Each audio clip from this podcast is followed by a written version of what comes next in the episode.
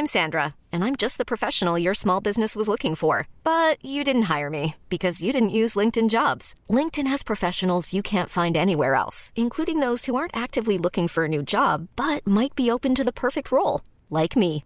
In a given month, over 70% of LinkedIn users don't visit other leading job sites. So if you're not looking on LinkedIn, you'll miss out on great candidates like Sandra. Start hiring professionals like a professional. Post your free job on linkedin.com/achieve today.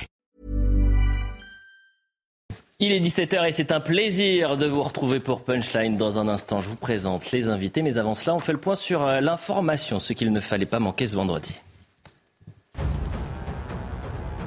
À Paris, le corps d'une fillette de 3 ans a été découvert chez elle dans un lave-linge. Selon les premiers éléments de l'enquête, son décès serait dû à un étouffement. L'appareil, dont le hublot se referme automatiquement, était éteint et n'avait pas tourné, a précisé une source proche du dossier. Selon le Parisien, les parents étaient en train de dîner chez eux, puis se sont inquiétés de ne plus voir leur enfant. La liquidation judiciaire est confirmée pour Place du Marché, ex tout par gel, entraînant la suppression de 1900 emplois. Aucun repreneur n'avait déposé d'offre pour cette société de livraison à domicile de produits alimentaires. C'est l'un des plus importants plans sociaux de ces derniers mois. Après cinq mois de procès, le footballeur international français Benjamin Mendy a été déclaré non coupable de six viols et une agression sexuelle par la justice britannique. Le joueur de Manchester sera rejugé à partir du 26 juin en Angleterre pour deux autres accusations, de viol et tentative de viol, pour lesquelles le jury n'est pas parvenu à un verdict. Euh, l'information de Clémence Barbier, on est avec euh, Gabriel Cluzel ce vendredi. Bonsoir Gabriel. Jean-Sébastien Ferjou est également là, directeur d'Atlantico. On est avec euh, Gauthier Lebray. Elliot Deval. Ravi de vous retrouver. De même. T'as une très belle cravate. C'est gentil. Très élégant. La cravate depuis tout à l'heure. Vous allez nous parler d'Adrien Quatennens. Bah, il est un peu passé sous les radars. le pauvre. Bah, c'est bien pour ça qu'on va en parler. Parce que, comme une actualité en chasse une autre, vous, vous, vous êtes déjà là-bout Le pauvre, je sais pas si ça lui correspond bien, à l'adjectif. Sous les Le radars pauvre, il est Non mais c'était de l'humour. euh. Ah, bah, évidemment, sous les radars. Karine Sarubi, vous allez bien? Très bien. Vous êtes euh, superstitieux?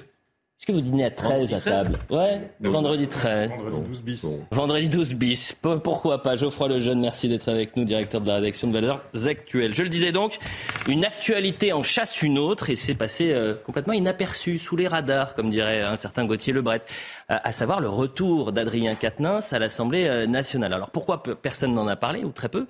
Euh, Tout simplement parce que vous avez eu euh, la présentation de la réforme des retraites et puis vous avez eu euh, l'attaque euh, Gare du Nord. Expliquez-nous un peu cette, euh, cette image, euh, Gauthier. C'est très important de voir ça. euh, parlé de son retour. Ce qui est surtout passé inaperçu, c'est effectivement cette image, puisqu'il est escorté par plusieurs députés insoumis.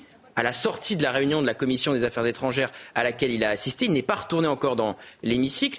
Et c'est intéressant puisque je vous rappelle que les insoumis ont fait le choix de l'exclure pour quatre mois. Et quatre mois, c'est aussi la peine de prison avec sursis euh, dont il a écopé pour avoir giflé son épouse. Et c'est intéressant politiquement de voir qu'il est entouré par plusieurs députés insoumis à la sortie de cette réunion, alors même que soi-disant ils l'ont exclu de leur groupe. Et au lendemain euh, de cette euh, image, j'étais encore à l'Assemblée euh, cette fois pour la niche du RN, et il y a un collaborateur insoumis avec lequel je discutais, il me disait quand j'ai vu cette image, je me suis dit que ça allait faire une polémique pas possible et que les chaînes info allaient être en boucle sur euh, sur cette sortie. Et effectivement, il y a eu la réforme des retraites, il y a eu d'autres thèmes dans l'actualité, et donc c'est un peu passé effectivement sous les radars. Adrien Quatennens escorté par plusieurs députés insoumis, alors même qu'il est exclu du groupe. Alors pourquoi on en parle également? C'est que euh, je ne sais pas si vous avez entendu la déclaration de Philippe Besson euh, hier chez nos confrères de C'est à vous. Euh, écrivain proche de Ségolène Royal, il a soutenu également euh, Emmanuel euh, Macron en, en 2017 et il a eu des mots très forts à l'égard d'Adrien Quatennens et pour ce retour à l'Assemblée nationale. Écoutez donc, c'était euh, Philippe Besson hier chez nos confrères de C'est à vous. Je trouve que c'est un signal affreux. Il n'y a pas pire. C'est-à-dire que voilà un homme qui est condamné pour violence conjugale et qui revient quoi? Faire la loi. Parce que c'est son métier de faire la loi. Il est député. Donc vous imaginez le, le message qu'on voit. Alors je ne comprends pas comment il arrive à revenir. Je ne sais pas comment il se regarde dans une glace. Si je voulais le dire en termes châtiés, je dirais que tout ça est d'une indécence absolue. Dans un terme plus prosaïque, je dirais que ça me file la gerbe. Jean-Sébastien euh, Ferjou, comment vous décrivez euh, cette euh, déclaration de, de Philippe Besson? Est-ce que vous aussi, vous êtes mal à l'aise euh, avec le retour d'Adrien Quatennens à l'Assemblée nationale? Non, parce que je crois qu'à partir du moment où il a été condamné, où il y a une peine et où Mm. il paye sa peine en quelque sorte, il a le droit, comme n'importe qui d'autre, à la réinsertion. Donc après, on peut poser la question de l'exemplarité particulière qui se pose euh, pour les élus. Mais euh, là encore, il a été condamné à quatre mois mhm. de sursis. C'est pas non plus. Alors, il s'agit certainement pas de le minimiser. Et ce dont s'est rendu coupable Adrien Quatennens euh, sur son épouse est effectivement inexcusable. Mhm. Mais malgré tout, il y a, ou sinon, tout vaut tout et, rien ne vaut rien. Mais surtout, moi, il y a un autre point un peu technique hein, qui me paraît un peu absurde dans l'histoire, c'est que s'il revient pas sans avoir démissionné, il était en arrêt maladie. Mais est-ce que euh, donner une gifle à, votre épouse, pour le coup, ça mérite euh, d'avoir un arrêt maladie payé par la collectivité pendant un mois? euh, Peut-être que c'est le contexte privé, etc. Ça, pour l'arrêt maladie, on, on, ne va pas commenter cela. Pour le coup, Jean-Sébastien. De facto, Elliot, de facto, le fait qu'il ait été mis à l'écart, ça s'est traduit, puisque la question a été posée hmm. aux députés de la France Insoumise à l'époque. Il se met en retrait, mais vous, vous pouvez vous mettre en retrait de l'antenne. Vous, vous décidez pour une raison de conflit, euh, enfin, strictement personnel, vous vous mettez en retrait, vous continuez à percevoir votre salaire. vous voyez bien qu'il y avait un sujet derrière ça. Je ne sais pas, mais ne me portez pas la poisse, Jean-Sébastien, s'il vous plaît. Je veux rester à, l'antenne. Jean-François Lejeune. Et sur cette, cette image, on a l'impression aussi, c'est que du côté de la France Insoumise, c'est toujours la même chose. C'est faites ce que je dis, mais pas ce que je fais. C'est-à-dire que euh, vous avez euh, Adrien Quatennens qui, de retour à l'Assemblée nationale, est escorté euh, par certains députés insoumis, alors qu'il est mis en retrait pendant les quatre prochains mois. C'est dur de répondre à vos questions parce que je suis assez souvent d'accord avec, euh, avec ce que vous sous-entendez dans la question. Donc, je ne euh, sous-entends rien, je passe, je passe les informations, Geoffroy, allez-y. Non mais je vais juste réagir moi sur, euh, sur une chose, c'est c'est que en fait bon cette histoire elle est à tiroir, elle est intéressante, elle révèle énormément de choses, notamment sur l'hypocrisie de la France insoumise, etc. Après moi juste sur ce que disait Philippe Besson, même si je suis un peu fatigué des, des, donneurs de leçons de morale, je le connais bien pour avoir beaucoup débattu avec lui, c'est un peu facile cette indignation à une heure de grande écoute, de dire que ça lui file la gerbe, etc. Mm. Mais à, à, côté de ça, il soulève un vrai point, c'est euh, que finalement, euh, si vous regardez bien, en fait, on ne peut rien faire contre Adrien Quatennens. Même les plus enragés des féministes ne peuvent rien obtenir. Il a été élu, il tient son mandat du peuple en réalité. Il a été élu par le peuple et même une condamnation d'ailleurs en justice. Alors après, il pourrait être condamné à, enfin, il pourrait être euh, sanctionné par l'Assemblée nationale, mais sinon, il ne doit des comptes qu'à ses électeurs. Et donc, moi, ce que ce que ça m'inspire depuis le début, c'est que finalement, c'est une, question qui, concerne lui et sa conscience, et quelque part qui questionne aussi son sens de l'honneur. Et depuis le début, j'aurais été beaucoup plus à l'aise pour commenter tout ça s'il avait pris la décision de euh, remettre son mandat, son, son, son, destin à ses électeurs et dire écoutez, je suis sous, la Vous ne m'avez pas élu alors que j'avais été condamné à 4 mois de prison avec sursis. Donc comme les circonstances judiciaires sont en train de changer, je me remets euh, à, votre décision, à votre décision. Et, là, ça aurait une panache. Et honnêtement, moins hypocrite qu'un arrêt maladie. Mm. Exactement, merci. Et je suis par ailleurs euh, sensible, comme Jean-Sébastien, à la bonne euh, gestion de nos comptes publics. Et c'est vrai qu'un arrêt maladie, c'est nous qui payons. Oui. Euh, Karim Zerebi, en, un mot, et après on parlera de Jean-Luc Mélenchon. Gabriel Cluzel, on continue. je crois que tout a été dit. Mm. Il n'a pas été frappé d'inéligibilité par la justice. Donc la moindre des choses eût été qu'il démissionne pour remettre son mandat en jeu en se représentant et en allant chercher la confiance de, de, des citoyens de sa circonscription il ne l'a pas fait. Euh, donc, force est de constater que ça manque un peu de courage, ça manque un peu de panache. Donc, effectivement, ça donne des leçons sans pouvoir se les appliquer soi-même. C'est dommage. Et en réaction à ce retour, Or Berger, chef de file des députés Renaissance, a déposé une proposition de loi pour rendre inéligible toute personne condamnée pour violence conjugale. C'est parce que la loi est faite pour envoyer des signaux politiques, hein, pas mm. pour essayer de régir la société. Normalement, la loi, elle est censée être simple et claire. Et là, on écrit des lois tous les quatre mm. matins mm. pour à chaque fois réagir sur euh, un, épisode ou un autre. Franchement, c'est consternant. C'est une politique à réaction, de communication. C'est ça que vous voulez dire, Jean-Sébastien. Gabriel, en un mot, et ensuite on parle de Jean-Luc Mélenchon. On a plein de thèmes aujourd'hui. Condamné à l'inéligibilité, mais ça n'a pas été le cas. Effectivement. donc, euh, c'est, on en rajoute euh, une. De fait, c'est un peu de la fumée ou de la, la crème chantilly législative, parce qu'en réalité, euh, ça n'a pas, ça n'a pas d'intérêt ce que propose euh, Aurore Berger, puisque la possibilité hmm. euh, existe déjà. Moi, ce qui me frappe surtout, et c'est la petite phrase qu'a dit Gauthier tout, Lebray tout à l'heure, c'est-à-dire que finalement, c'est passé inaperçu. Alors, vous donnez mille raisons, les retraites, la guerre du Nord. Non, en fait, il y a une raison pour laquelle c'est passé inaperçu, c'est que comme le cœur des pleureuses, les parangons de vertu, les dames patronesses de la morale, c'est la gauche, et qu'en l'occurrence, c'est leurs embarras qui sont en jeu, hmm. et comme elles n'étaient pas là pour faire, pour faire la gîte propre, eh bien, évidemment, c'est passé sous les radars. Et là, ça nous montre encore que le magistère moral est toujours du même côté. Et effectivement, en off, certains députés insoumis viennent vous voir pour vous dire c'est du sabotage. C'est ce qu'on a entendu, ce retour d'Adrien Quatennens. en cette semaine de réforme des retraites, il devrait parvenir. Et ça fait effectivement débat, puisque de hier. Gauthier Lebret, vous donnez tous les offs ou Ceux qui m'intéressent. D'accord. C'est bon, c'est une information. Euh, il y a certains députés insoumis qui sont, oui. une information intéressante, bah oui. Ils sont contre le retour d'Adrien Quatennens, qui, comme le disait Gabriel, ne le disent pas forcément publiquement. Mm. Et hier, depuis la Guyane, au moment où euh, le pic d'audience euh, de France Télévisions était à la télévision, c'est-à-dire quand Jean-Luc Mélenchon a fait son interview hier qui a été un flop d'audience, eh bien, il a dit qu'il était pour le retour d'Adrien Quatennens à titre personnel. Il a précisé à titre personnel pour essayer de pas fâcher ses, ses amis qui sont beaucoup plus divisés sur la question. Vous me faites la transition justement, Gauthier Lebret, puisqu'on va parler de Jean-Luc Mélenchon. Alors l'émission s'appelle l'événement. On pourrait peut-être retirer. Un événement, oui. bah, c'est ou le flop, je ne sais pas, ou la chute, que sais-je. Jean-Luc Mélenchon était sur France 2 hier. C'était très intéressant. Moi, j'ai écouté les, deux heures d'entretien, euh, mais j'étais pas, on n'était pas beaucoup, euh, du moins, à regarder ça, puisqu'il y avait un million de téléspectateurs. Alors, euh, le chiffre brut est impressionnant, un million, vous me direz. Sauf que c'est la plus faible audience jamais enregistrée pour une émission politique à cette heure-ci, interrogée par Caroline Roux depuis la Guyane. Et il y a plusieurs questions qui, qui, lui ont été posées, et notamment sur l'attaque Gare du Nord et la problématique des obligations de quitter le territoire français. Regardez ce qu'a dit Jean-Luc Mélenchon. C'est terrible comme histoire, mais les agressions d'extrême droite, on n'en parle pas. Mais l'autre qui n'a pas respecté son OQTF, on en parle une journée entière. Euh, je rappelle qu'il y a quand même eu six blessés, dont un grave.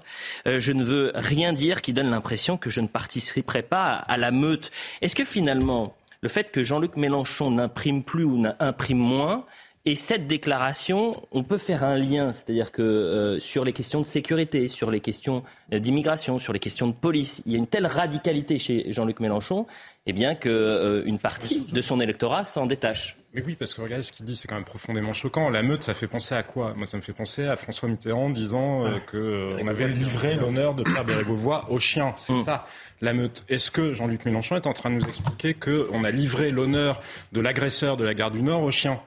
Mm. Est-ce que c'est vraiment ça qu'il est en train de dire? Cet homme-là est un homme parfaitement, cet agresseur est un homme parfaitement honorable et de manière parfaitement injustifiée, injustifiée la société française s'en est émue. Donc oui, je pense que ça répond là encore à la question dont vous sous-entendiez la réponse. Mais évidemment que, que, ça coupe Jean-Luc euh, Jean-Luc Mélenchon des mm. Français. Ça coupe Jean-Luc Karim cette déclaration. Vous la décrivez comment? Moi, j'aime pas le deux poids deux mesures.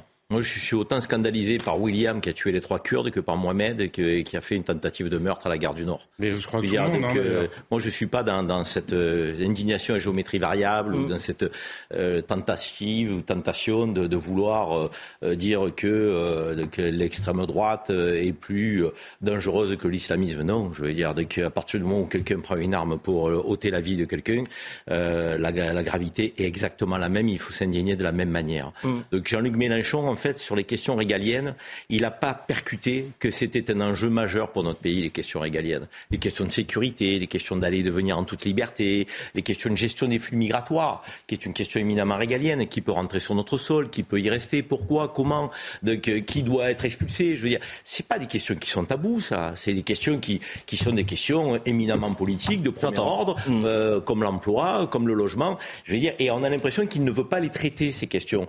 Est-ce qu'il veut aller chercher un électorat. Mais est-ce que finalement, pour euh, son électorat s'est détaché de ça Ou est-ce qu'il représente, ça représente ce que pense euh, une partie de la gauche était détaché de ça. Ou de l'extrême gauche. Il, aurait gagné l'élection présidentielle, soyons clairs. Je veux dire, son électorat, en tout cas l'électorat de gauche, est composé aussi d'une frange très républicaine qui considère que Jean-Luc Mélenchon sur les questions régaliennes est euh, très faible.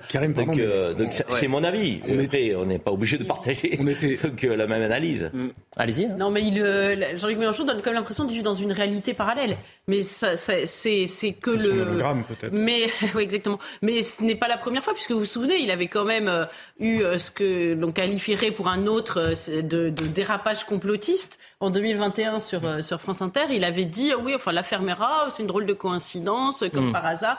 Puis il avait cité un certain nombre euh, d'événements. Moi, je crois que cette radicalité et ce complotisme plaît à, à à, son électorat, qui est un électorat de, que l'on peut qualifier de niche, mais qui n'est pas négligeable néanmoins, parce qu'il faut voir ses résultats aux dernières, aux, dernières élections. C'est loin d'être négligeable, mais de fait, euh, il est possible que sur le Français ordinaire euh, qui regarde sa télévision, euh, ça commence à donner l'impression d'un Mélenchon très stratosphérique. Même sur son électorat, je pense qu'il faut distinguer deux choses. Il y a l'électorat de niche à qui peut-être qui se situe dans la même vision, parce que qu'est-ce qu'il y a derrière ce propos-là?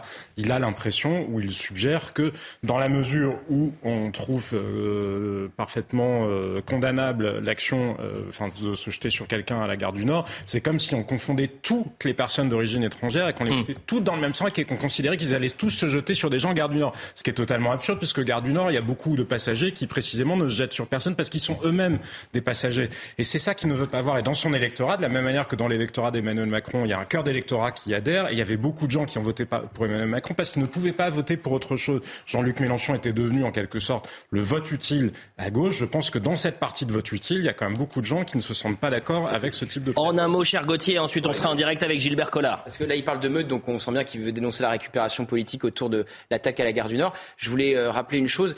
Il y a eu de la récupération politique autour du meurtre sauvage de la petite Lola, c'est sûr. J'ai couvert une manifestation, on en a parlé sur ce plateau. Mais par contre, quand il y a eu l'attaque contre la communauté kurde, mhm. là, il a eu pas beaucoup de mal à faire de la récupération politique, euh, Jean-Luc Mélenchon. Il s'est rendu, sur place quelques heures après l'attaque. Donc là aussi, c'est intéressant de Oui, mais pour rééquilibrer, et c'est très intéressant ce que disait Karim.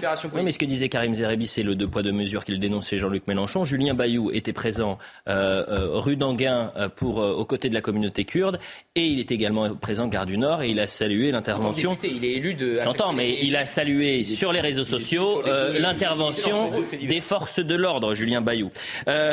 Le chiffre du jour plus 64% par rapport à l'année précédente. Je parle des entrées irrégulières en Europe. C'est le, plus haut niveau depuis 2016. Euh, Ça veut dire vous avez 330 000 personnes qui sont rentrées en 2022 irrégulièrement dans l'Union européenne. Imaginez donc la population de Nice qui, l'année dernière, s'est dispatchée dans l'Union euh, européenne, illégalement, hein, je parle, illégalement. Alors on va avoir les explications de Pierre Benazet et on demandera euh, l'avis du député européen que vous êtes, Gilbert Collard. Bonsoir, merci d'être avec nous. Écoutons d'abord Pierre euh, Benazet qui nous donne tous les chiffres.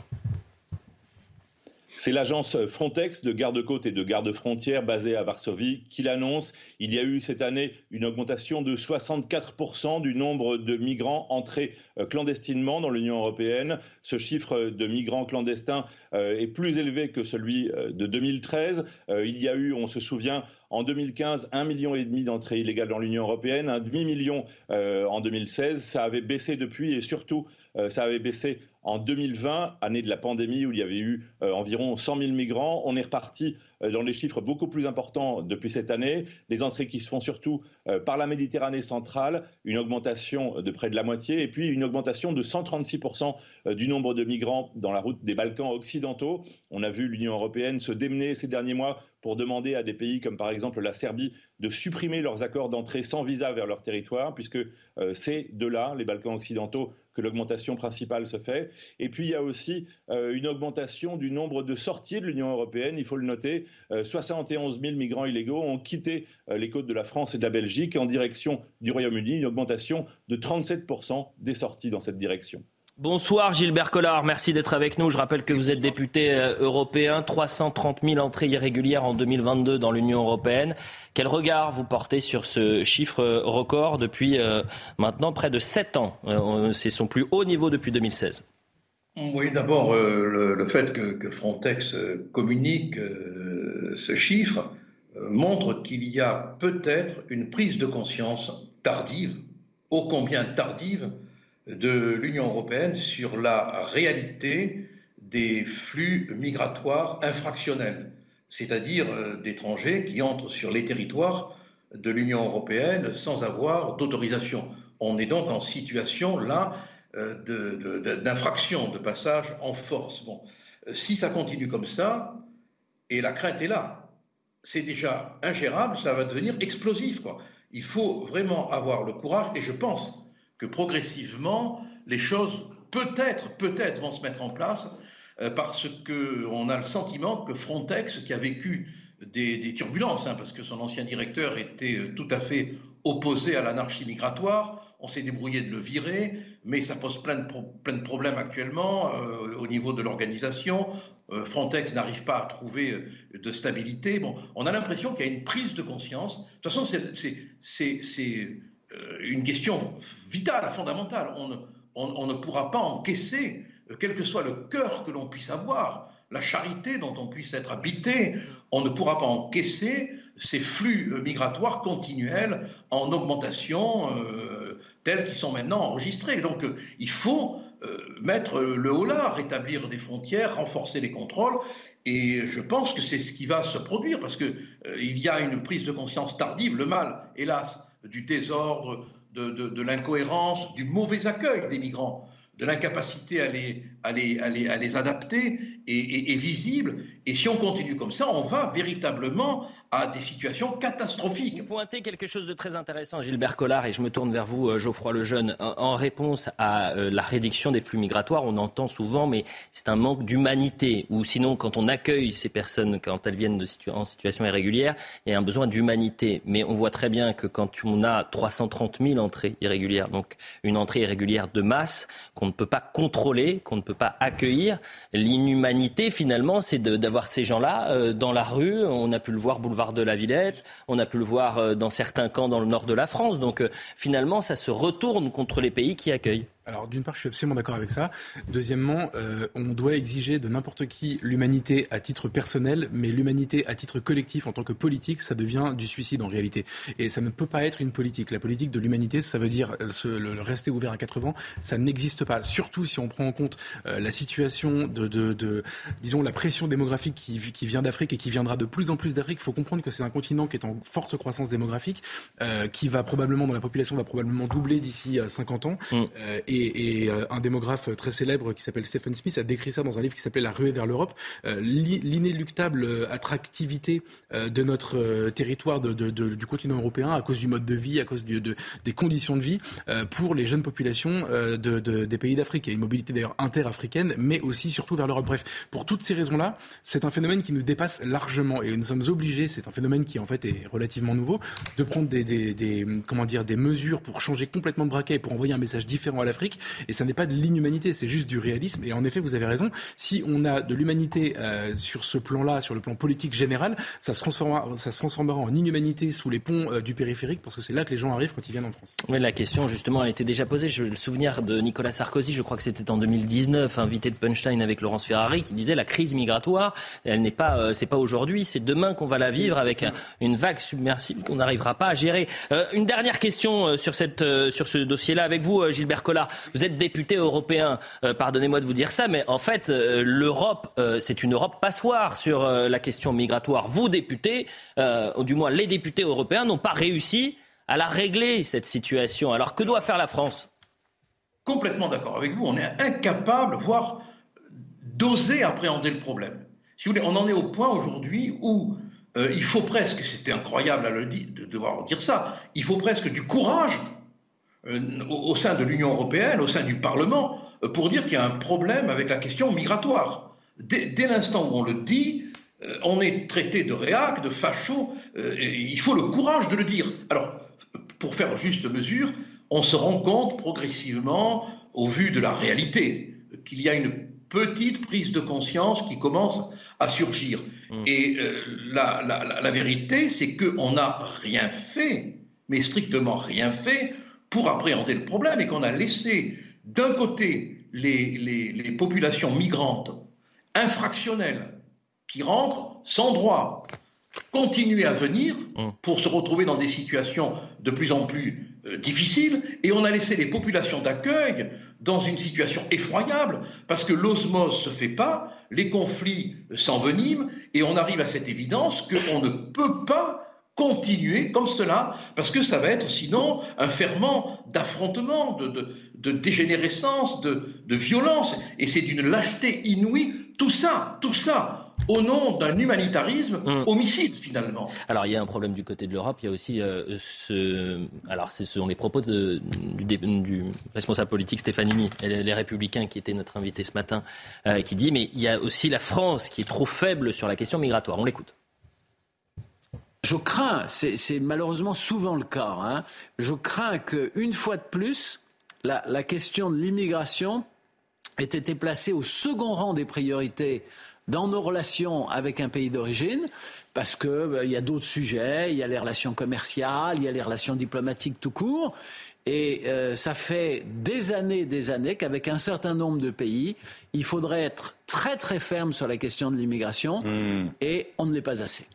Est-ce que vous partagez ce constat, Gabriel Cluzel, la faiblesse de la France vis-à-vis des autres pays pour les laisser passer consulaires, par exemple euh, Ça devrait être la priorité des priorités euh, Gérald Darmanin et Catherine Colonna ont fait le, le, tour des, euh, des popotes, sont allés en Algérie, en Tunisie, au Sénégal, euh, au Maroc, et le discours a toujours été le même. Très bien, on va résoudre la crise des visas, on va ouvrir les visas sans contrepartie. D'ailleurs, s'il y a une contrepartie, elle est restée extrêmement secrète parce que personne ne l'a donc on a plus eu l'impression que c'était la haute du Père Noël. Or, euh, connaissant la situation, euh, c'est proprement euh, irresponsable. Vous parliez d'humanité. Mais l'humanité, il faut aussi penser l'humanité à l'endroit des, Français qui n'y peuvent, n'en peuvent plus. et puis l'humanité, elle se fait pas par correspondance. Hein. C'est comme la pénitence, on ne frappe pas sa coulpe sur la poitrine du voisin. donc l'humanité par correspondance, faite par des,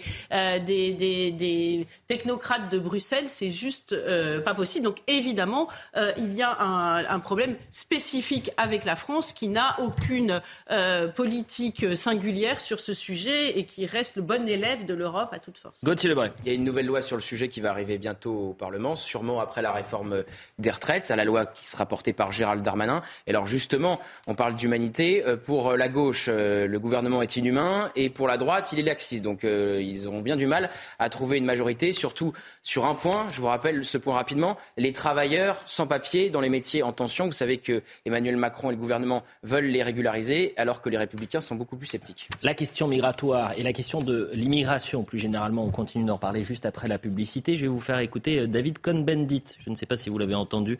Euh, c'était euh, hier. et puis ensuite, on, reviendra longuement sur la gare du Nord, trois jours après l'attaque au, au, couteau. on a un reportage saisissant de la situation, vous savez, de crack dans le 18e arrondissement. Vous vous souvenez de cette image des enfants qui étaient escortés pour aller à l'école par les forces de l'ordre? Alors, vous allez me dire, chose positive, la situation, elle est réglée. Ils ne sont plus escortés. Sauf que le problème, il, est 100 mètres plus loin. Euh, limite, c'est euh, euh, encore pire. et puis plein de sujets, bien évidemment, on reviendra sur la grève, on reviendra sur cette église qui a été vandalisée, personne n'en parle. On en parlera après la publicité. Merci beaucoup Gauthier Lebret. Merci Elliot. À tout de suite. 17h32 sur CNews, le point sur l'information avec Clémence Barbier et on continue Punchline. En Allemagne, deux personnes ont été blessées dans l'attaque d'un fourgon de transport de fonds ce matin à Sarlouis, à une soixantaine de kilomètres de Metz en France. Les auteurs de l'attaque lourdement armés se sont enfuis ensuite en direction de la France, a précisé un porte-parole de la police locale. La plateforme de location touristique Airbnb aura reversé 148 millions d'euros de taxes de séjour aux communes françaises en 2022, un montant en croissance de 60% comparé à l'année précédente. Parmi les villes qui ont attiré le plus d'adeptes de Airbnb, Paris en tête, puis Marseille et Nice. La Trump Organisation condamnée à New York à une amende maximale de 1,6 million de dollars. Le groupe de l'ancien président américain Donald Trump était jugé pour fraude fiscale et falsification de déclarations comptables, notamment dans le but de cacher aux services fiscaux des compensations financières de certains hauts dirigeants. Nous sommes toujours avec Gabriel Cluzel, Jean-Sébastien Ferjou, Geoffroy Lejeune, Karim Zeribi, euh, Gilbert Collard était également en direct euh, député européen et nous a rejoint sur ce plateau Régine Delfour. Merci d'être avec nous Régine. Je rappelle que vous êtes reporter à CNews et que hier vous avez fait tout un reportage à la gare du Nord. Euh, vous êtes resté plusieurs heures dans la gare du Nord et on va le découvrir dans quelques minutes et vous allez nous raconter ce que vous avez vécu sur le terrain et ce que vous ont dit les, personnes qui, qui travaillent là-bas ou qui sont des simples passagers. Mais avant cela, vu qu'on parlait de l'immigration euh, avant la publicité, avec les derniers chiffres de Frontex, je rappelle aux téléspectateurs qui nous rejoignent à l'instant ce chiffre 330 000 entrées irrégulières euh, dans l'Union européenne en 2022. C'est comme si vous aviez la ville de Nice qui était dispatchée en l'espace d'une année dans toute l'Union européenne. On va écouter, parce que au-delà de, euh, l'immigration... l'immigration régulière. Oui, je parle de l'immigration illégale. Illégale, bien évidemment. Mais euh, David, Daniel Cohn-Bendit, euh, décidément, Daniel Cohn-Bendit était l'invité de cet avou hier. Il est revenu sur la question de l'immigration. Écoutez très attentivement ce qu'il va dire. Vous allez me dire si vous êtes d'accord ou pas d'accord. Aujourd'hui, la France a besoin d'immigration. L'Allemagne a besoin d'immigration. Euh, euh, les États-Unis ont besoin d'immigration. Oui, il y a des réalités difficiles. Oui, c'est vrai que l'immigration, c'est difficile. Oui, il y a des et il faut essayer de le faire mieux. Mais tout d'un coup, regardez, il y a une guerre en Ukraine. Il y a 100 000 Ukrainiens en France, c'est bien. Un million en Allemagne. Un million. Un million. Est-ce que l'Allemagne aurait dit ah non, écoutez, euh, non, on a trop de crises, alors on peut pas rester, chez, vous, quoi. Non, allez, prenez les bombes sur la gueule et puis ça va. Non, mais c'est comme ça, la vie est compliquée. Si l'identité française, ce n'était que le peuple du Rassemblement national et de Zemmour, vous fuyez le pays, vous restez plus là. C'est horrible. C'est comme ça. Donc, profitons de ces, de ces multitudes. Quel regard vous portez sur cette déclaration, Gabriel Cluzel C'est une déclaration, euh, mais datée, mais datée. Mais mon Dieu, c'est daté comme celui qui l'a fait, pardon, mais euh, c'est Daniel Cohn-Bendit, c'est le 68 art par excellence. C'est la génération euh, qui a profité d'une d'une France homogène, tranquille qui ne connaissait ni l'insécurité ni les problèmes économiques mm. et qui aujourd'hui euh, vient donner des leçons. Alors on se demande parfois pourquoi il y a des, des guerres intergénérationnelles. Moi j'entends beaucoup de gens de la génération euh, de l'après-guerre qui me disent oui les, les jeunes n'aiment pas les boomers mais, mais euh, c'est vrai que cette génération qui a profité de tout, qui a tout dilapidé et notamment en, euh, en matière de frontières, eh bien aujourd'hui devrait se faire humble et arrêter de donner des leçons parce que visiblement ces modèles et ces utopies ne fonctionnent pas. Mais est-ce que oui ou non la France a besoin besoin d'immigration, euh, Jean-Sébastien Ferjou la France a un enjeu démographique. Après, euh, à chacun, en fonction de ses opinions, de répondre si la France a vocation à y répondre via une politique de natalité, via euh, l'immigration ou via tout simplement euh, le fait d'être parfois plus efficace dans notre, dans notre organisation. Parce que ça, comme par hasard, Daniel Cohn-Bendit en fait totalement l'économie, comme il fait l'économie d'ailleurs de la différence de la situation entre la France et l'Allemagne. Beaucoup des gens qui s'installent en Allemagne ne sont pas des gens qui viennent d'anciens d'anciennes colonies euh, allemandes. Et ça change tout dans les capacités d'intégration. Parce que là, Daniel Cohn-Bendit, il parle de l'immigration, il ne parle pas de l'intégration. Et pourtant, on ne peut pas séparer les deux. Et il y a une autre question que moi j'aimerais bien lui poser à Daniel Cohn-Bendit. Il y a des économistes qui ont travaillé là-dessus, notamment un qui s'appelle Michael Alesina, qui est malheureusement décédé l'année dernière, mais qui montrait très clairement que le niveau d'état-providence dans un pays est lié à l'homogénéité culturelle. C'est-à-dire, c'est la raison pour laquelle la Scandinavie avait les états-providence les plus développés au monde. Mmh. C'est la raison pour laquelle, quand vous regardez aux États-Unis, c'est le Vermont, c'est le Massachusetts qui ont les états-providence les plus développés. En revanche, là où ce sont des sociétés multiculturelles, les gens ne veulent plus payer pour leurs voisins. Est-ce que c'est ce qu'on est en train de voir se produire en Europe du Nord? D'ailleurs, le Danemark, pardon. Daniel Cohn-Bendit, exactement. Daniel Cohn-Bendit, ça serait intéressant qu'il nous explique s'il préfère, parce que ça c'est un arbitrage très clair, il préfère l'état providence ou il préfère les immigrés hmm. Bah et ensuite Karim. Je vais revenir sur ce que disait euh, Jean-Sébastien. Le Danemark, au moment où il a eu le choix entre euh, l'immigration et l'État-providence, a choisi l'État-providence. Et donc ça donne des gouvernements sociodémocrates euh, qui appliquent des politiques qui, en, en, France, sont celles professées en gros par le Rassemblement national. Ça qui est assez sidérant. Nous, on est incapable de ce choix. Ensuite, moi, il y a quelque chose qui me, qui me hérisse énormément, au-delà, en effet, de, de, de, cette leçon donnée depuis son aventin par quelqu'un qui ne subit pas ce que subissent les Français. C'est cette déconnexion absolue. Si vous voulez, en fait, il y, a il y a un mensonge. Je vous posais la question, vous avez raison. La France a-t-elle besoin euh, d'immigration. On a tout ce qu'il faut en immigration. Euh, on a tout ce qu'il faut en immigration légale, illégale. On a tout ce qu'il faut comme entrée. De toute façon, on est incapable d'endiguer le, le phénomène d'immigration en France. On est même incapable de le réguler et on est incapable de, lutter contre l'immigration illégale. Donc c'est pas un problème. Ce qu'il ne dit pas, c'est que euh, si jamais la France avait un besoin d'immigration, ce serait pour la question du travail et l'enjeu démographique dont parlait Jean-Sébastien.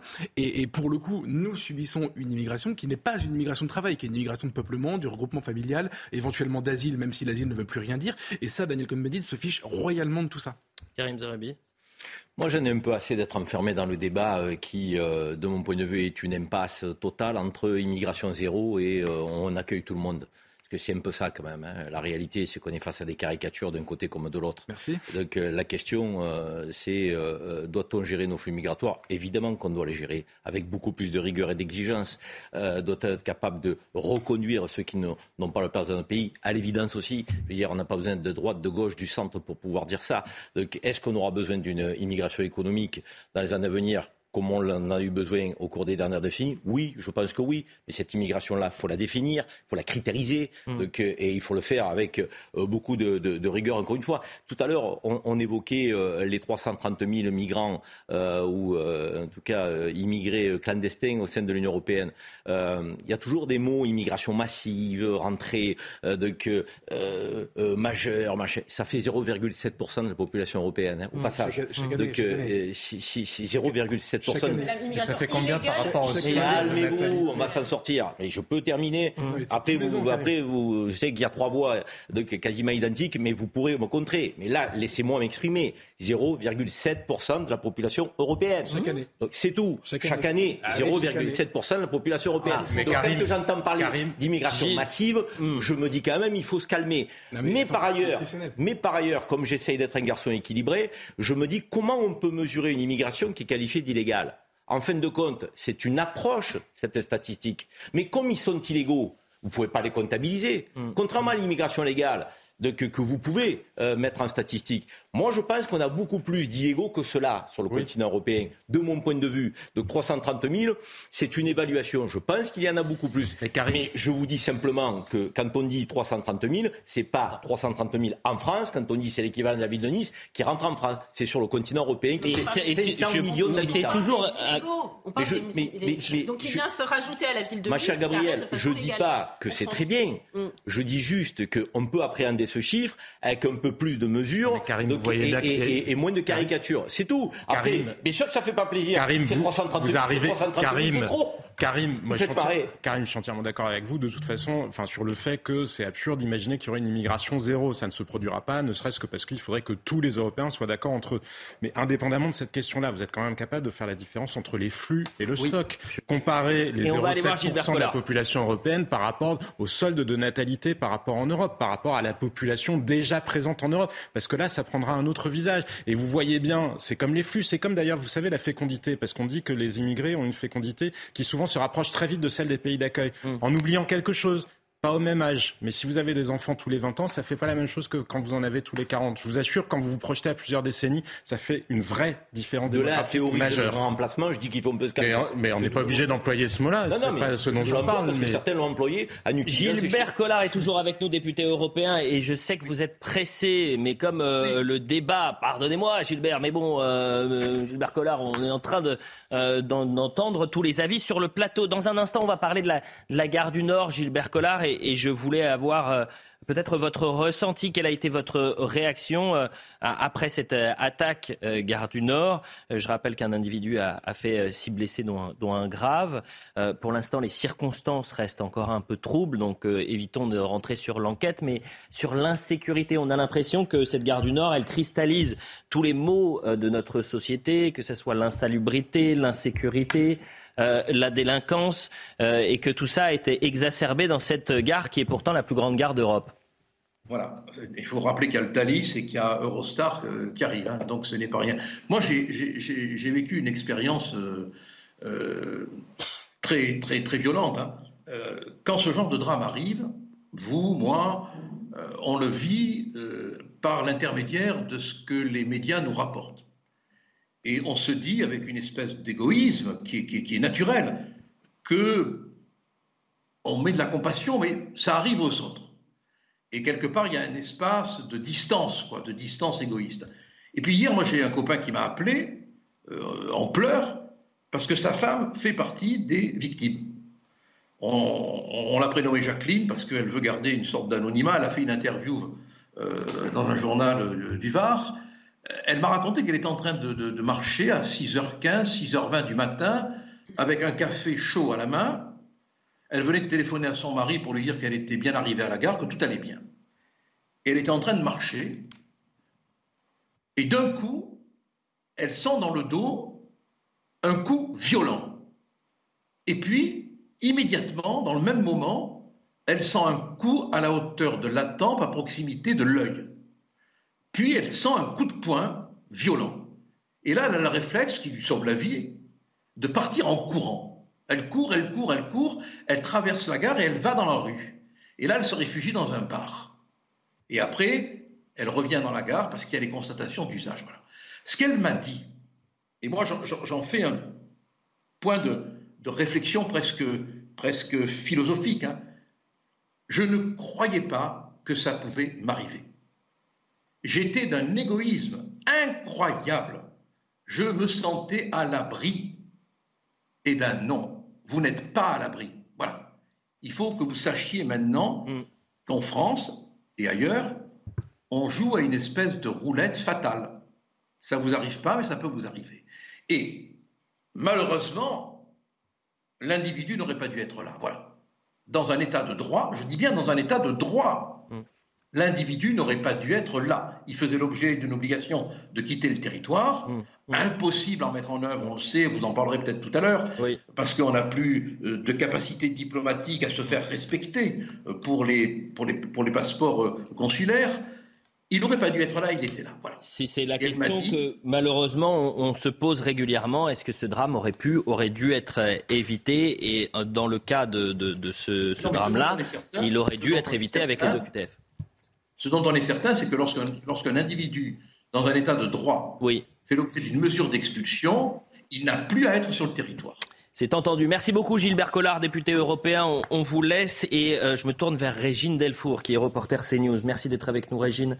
Euh, vous étiez euh, gare du Nord hier et vous êtes allé sur les lieux du drame en quelque sorte et vous avez pris le pouls de la population et qui travaille euh, gare du Nord, et euh, finalement de ces usagers du, métro, du train, et qui vivent dans l'insécurité. C'était très intéressant hein, ce que disait Gilbert Collard, c'est-à-dire que euh, à chaque fois qu'il y a ces drames-là, on se dit bon, ça arrive aux autres, mais que finalement aujourd'hui, qui peut se dire qu'il est intouchable face à l'ultra-violence, l'ultra-délinquance, voire le, le, terrorisme. On va revoir votre sujet, Régine. Vous étiez avec Sacha Robin hier donc. Et certes, les contrôles sont les un peu plus importants depuis 48 heures. les patrouilles sont vraiment renforcées. Renforcées, bien sûr, mais vous avez des usagers, forcés de constater, qui sont très inquiets. On voit votre reportage. Dans le parking de la gare du Nord, nous nous dirigeons vers la sortie. Mais en poussant la porte, une seringue usagée, un mouchoir taché de sang et les restes de médicaments sont étalés sur le sol. Une fois enjambés, nous arpentons les couloirs du métro. Le spectacle n'est pas plus reluisant ici. Des centaines de milliers d'usagers se croisent quotidiennement. Mais depuis l'attaque de mercredi, les contrôles policiers sont renforcés. Certains habitués de la gare nous confient leurs sentiments. Je me suis déjà fait voler, j'ai peur, euh, je fais attention à mes effets. Là, quand on rentre, c'est très dangereux, il y a un peu de tout. Ils viennent mendier, et puis euh, c'est là qu'il faut faire attention les porte-monnaies et tout, parce qu'ils ah s'envolent. Hein, là. Il y a beaucoup de Là, la tire, le téléphone, tout ça, si vous ne faites pas attention, oui. Ils sont très agressifs et ils sont dangereux. Des trafics en tout genre s'opèrent sur le parvis. Ces jeunes femmes travaillent dans la gare et sont témoins de cette agressivité permanente. Il y a des craques partout, euh, des agressions toutes les cinq minutes, euh, taxis qui s'embrouillent, enfin des gens fous. Non, c'est habituel quoi je me suis déjà pris un, chassé d'un garçon en sortant des toilettes, comme ça, sans, raison. Un coup de pied dans la, jambe. Des fois, on trouve des craques euh, assis par terre, euh, avec la piqûre dans le bras. Aux abords de la gare, nous découvrons ce tas de kits de seringues stériles. La salle de shoot de l'hôpital Lariboisière se trouve à quelques mètres de là. je le dis aux téléspectateurs, à 18h, on sera en direct avec un riverain euh, du 10e arrondissement, proche justement de la gare du Nord, qui lutte depuis euh, des mois, voire des années, qui alerte en disant la situation n'est pas tenable dans ce quartier-là. Régine Delfour, revenons sur ce que vous avez vécu sur le terrain. Et vous étiez présente effectivement gare du Nord euh, juste quelques minutes après l'attaque. Qu'est-ce que vous avez ressenti lorsque vous avez fait ce reportage? En fait, la gare du Nord, je pense que presque tout le monde a dû l'emprunter. c'est extrêmement anxiogène on y va, on n'a pas envie d'y rester, on a très envie euh, de partir très très vite. Mm. Et là, quand on est arrivé, en fait, déjà, vous le voyez, hein, on se gare, exprès, on se gare dans le parking de la gare du Nord et on sort, euh, on tombe sur une seringue, sur euh, du sang, sur des médicaments.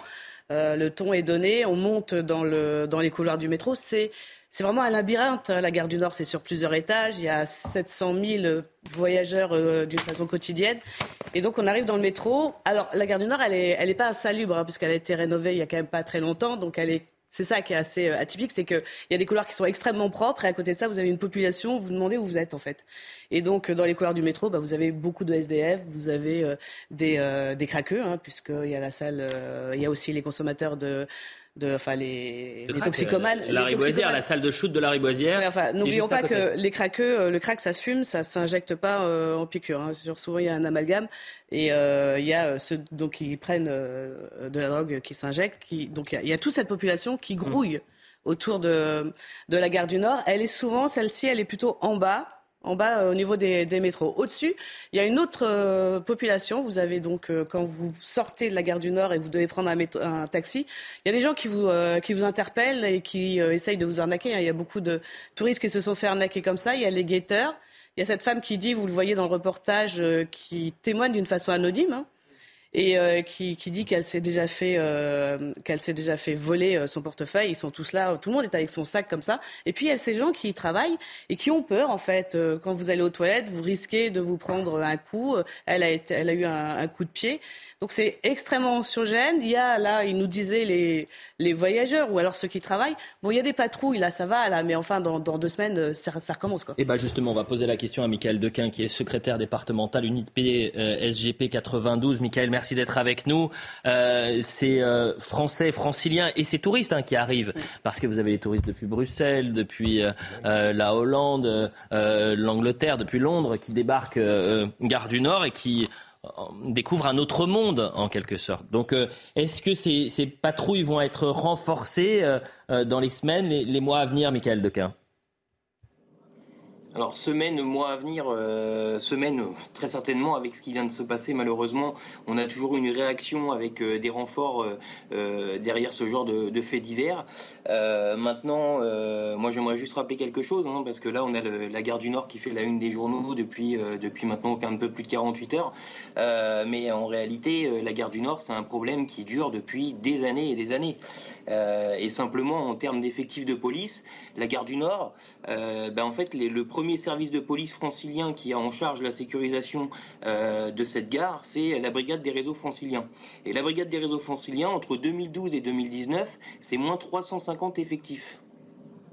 Moins 350 euh, Justement, revenons sur ces, sur ces effectifs. Ça veut dire que moins on a de personnes sur euh, le terrain, logiquement, plus cette insécurité monte. Bah, Régine Delfour le rappelait, hein, on a une multitude de délinquances à l'intérieur de cette gare.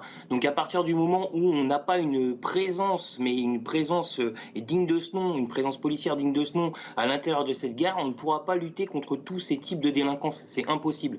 Donc comme je vous le rappelais, hein, une baisse vertigineuse de chiffres entre 2012 et 2019. Euh, on a à l'heure actuelle euh, des promesses de renfort en vue des, Jeux Olympiques de 2024. Maintenant, quid de, de, l'arrivée de ces effectifs? Et puis, et puis j'ai envie de dire aussi, la gare du Nord, voilà, c'est 700 000 passagers par jour. 700 000 passagers par jour, première gare européenne. Hmm. Euh, quand on prend le Thalys et qu'on se retrouve euh, à, Londres, on a deux salles, deux ambiances. Quoi. On arrive dans une gare où euh, tout est géré de façon nickel, hmm. une sécurisation omniprésente, ça sent bon. gare du Nord, c'est tout l'inverse. C'est une catastrophe. Merci pour votre témoignage. La publicité, on revient dans un instant. Et moi, je pense à ces riverains qui doivent euh, être excédés en se disant, mais en fait, vous vous moquez de nous. C'est-à-dire que vous allez faire une stratégie zéro délinquance dans les transports parce qu'il y a euh, la Coupe du Monde en 2023 et les Jeux Olympiques de Paris. Mais nous, ça fait dix ans que ça dure et vous faites rien. Voilà la situation et dans la situation dans laquelle vivent ces riverains. Et on sera en direct avec eux à 18h. On continue de parler évidemment de cette euh, gare de tous les dangers, la gare du Nord à 18h sur CNews.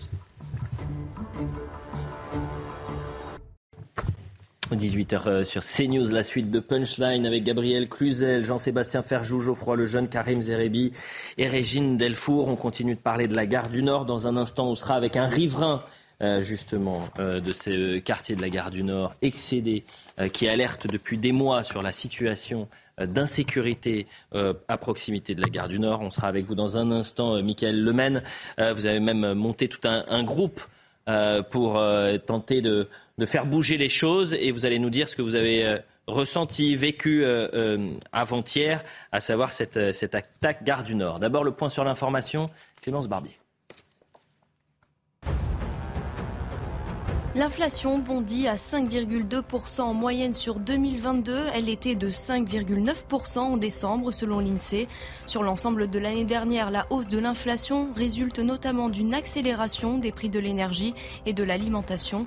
L'inflation moyenne était de 1,6% en 2021.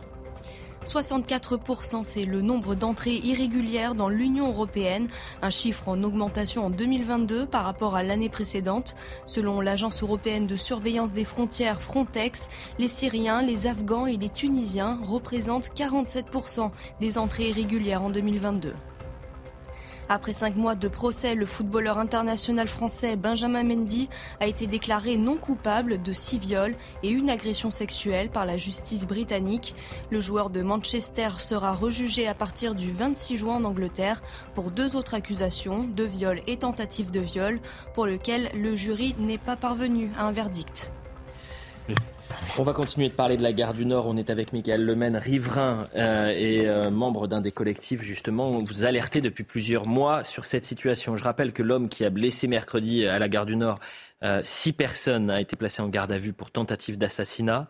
La raison de son attaque est encore indéterminée. Le suspect est euh, enregistré sous plusieurs identités dans le fichier automatisé des empreintes digitales et il a fait euh, l'objet dans le passé de deux obligations de quitter le territoire français. Avant d'avoir votre réaction, Michael Lemaine, écoutons juste Amin El Bailly responsable politique Les Républicains, qui tient des mots très durs. Il explique que la guerre du Nord, ce n'est plus la France. Voilà ce qu'il dit.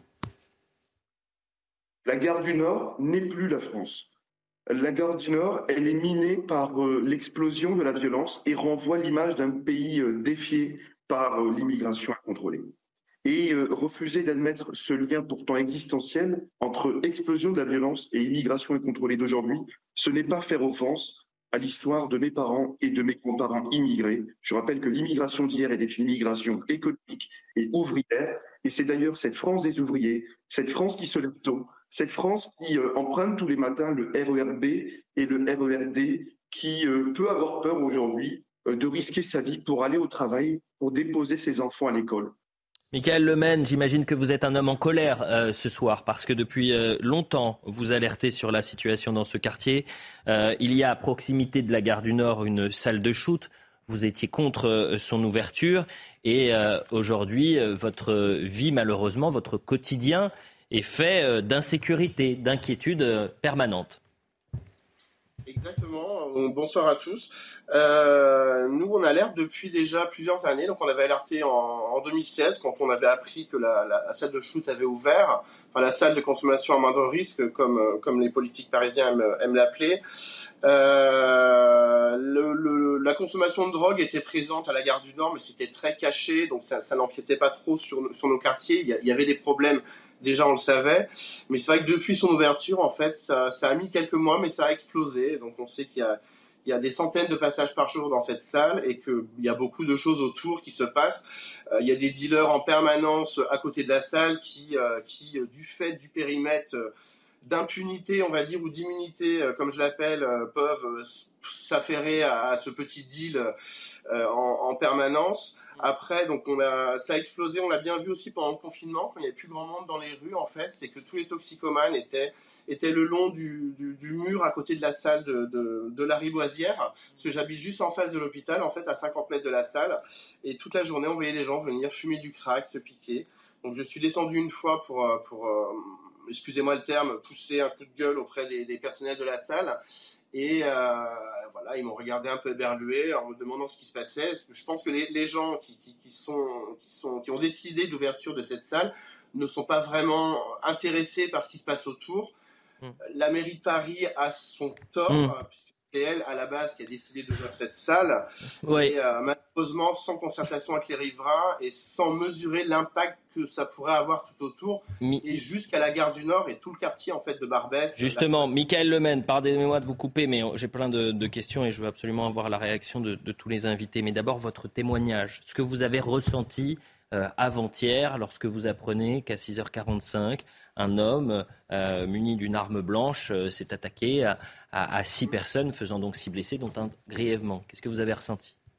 Réaction, un choc de la, de la peur, parce que ça peut arriver, donc ça, ça aurait pu nous tomber dessus, ça peut, ça peut nous tomber dessus euh, à chaque instant, euh, on va dire dans ce quartier, euh, et surtout de la lassitude, et, moi ça ne m'étonne pas ce qui s'est passé, ça ne m'étonne pas, vu, vu, vu l'état du quartier, et plus généralement l'état du nord-est parisien, hmm. choqué, mais pas du tout étonné par ce qui s'est passé en fait. C'est dans la suite du, du laisser-aller général qui a...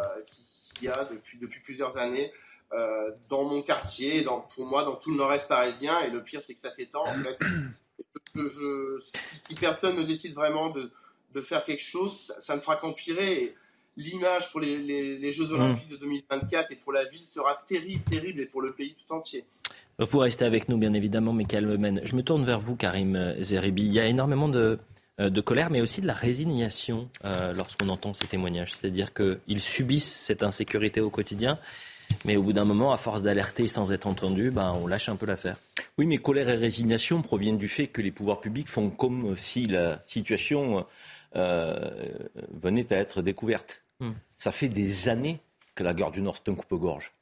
Ça fait des années que cette gare, en dehors du Japon, hein, si on ne compte pas les flux ferroviaires du Japon, c'est la troisième gare mondiale. Hum. mondial en termes de fréquentation. Je veux dire, je ne sais pas si vous vous rendez compte.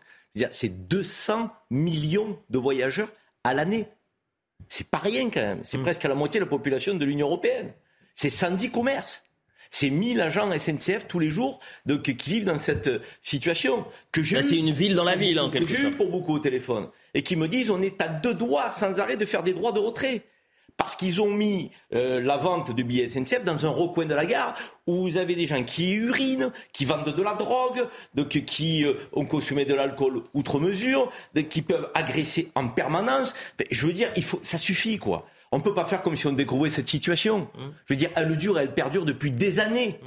Donc cette impuissance de l'État républicain est insupportable insupportable. Et, le climat est anxiogène. Dans la gare, aux alentours de la gare, on sent que les choses ne sont pas tenues. Euh, il y a 600 caméras de vidéoprotection. Euh, il y a des fonctionnaires de police qui font un travail remarquable quand. Euh, ils peuvent pas tout faire. Ils, ça peuvent pas être partout. Ils sont submergés par cette délinquance. Je dirais même qu'il faut intervenir donc plus rapidement et surtout mettre hors d'état de nuire ceux qui, qui sèment le trouble. Moi, je suis convaincu qu'ils sont arrêtés. Souvent, il y a des gardes à vue, on dresse un procès verbal et ils reviennent sur le terrain de leur euh, exaction. C'est pas supportable, quoi.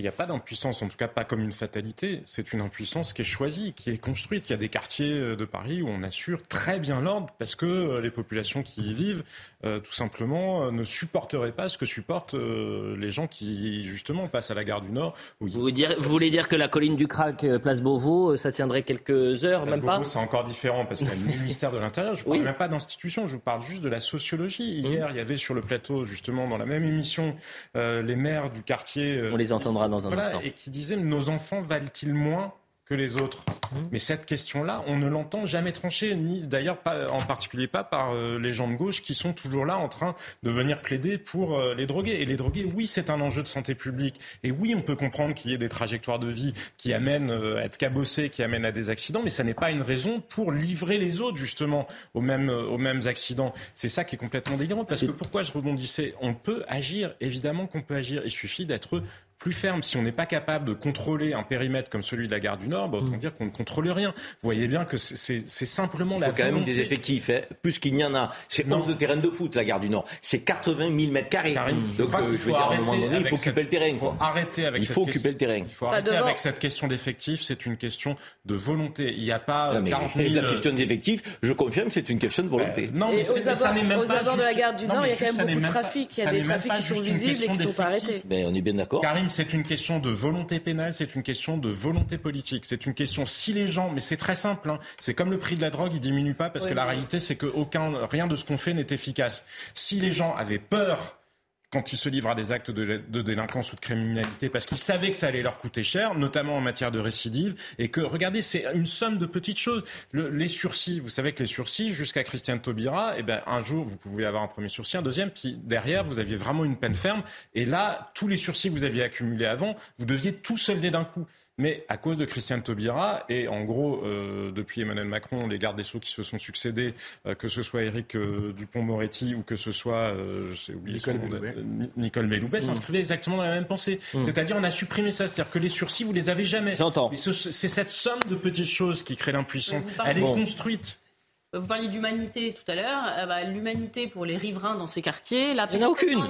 aucune. Euh, on les oublie. Tout le monde s'en contrefiche. Le problème, c'est que euh, tout ça vient s'inscrire dans un contexte général euh, du pays, parce que c'est la gare du Nord aujourd'hui, c'était la porte de la Chapelle à un autre moment, et puis il y aura un autre, malheureusement, c'est écrit un autre ou attentat, agression, je ne sais, ailleurs, et tout d'un coup, il y aura le, le focus. Mais en réalité, on a, on a, vraiment cette impression extrêmement inquiétante qu'il n'y a pas de pilote dans l'avion. Vous voyez, il y, a, il y a au mieux une hôtesse de l'air, un steward qui déplace, vous voyez, quand il y a un problème avec un passager, on déplace, qui dit attendez, je suis à vos côtés. Ça m'a frappé cette phrase d'Emmanuel Macron. Oh, je ne sais plus que quoi. Il a dit mmh. je suis à côté des Français. Non mais moi j'ai pas besoin de quelqu'un à côté de moi. Hein. J'ai besoin de quelqu'un dans le cockpit qui qui dirige. Et on voit qu'il n'y a pas de vision pour le pays. Mmh. Là, euh, bah, euh, temporairement, on va s'occuper de la gare du Nord. Je dis, on prend soin. Euh, mais mais ensuite, ce sera terminé parce qu'en réalité, on n'ose pas poser les On parle des voyageurs. Moi, je voudrais quand même qu'on parle aussi de ceux qui tous les jours vont travailler euh, donc, dans cet espace. Bien sûr. Et les riverains. Je passe à, à, aux trois femmes que j'ai interviewées. Vous avez dû, je les ai interviewées, oui, et, euh, et elles ont peur et, et elles disent